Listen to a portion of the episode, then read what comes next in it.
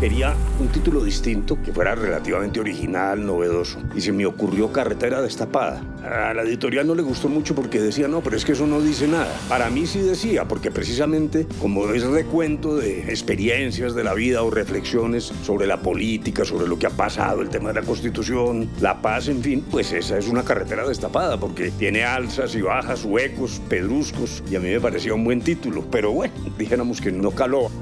Los recuerdos se asemejan a una carretera destapada. Nunca siguen un camino lineal y están llenos de interrupciones, subidas y bajadas. Así son las conversaciones con Humberto de la Calle, uno de los protagonistas de los eventos más importantes de la historia política reciente de Colombia. De la Calle decidió hacer este podcast porque está convencido de que quienes han tenido responsabilidades públicas deben compartir sus experiencias, incluyendo aciertos, errores y omisiones, para que sirvan como referencia a los líderes del futuro.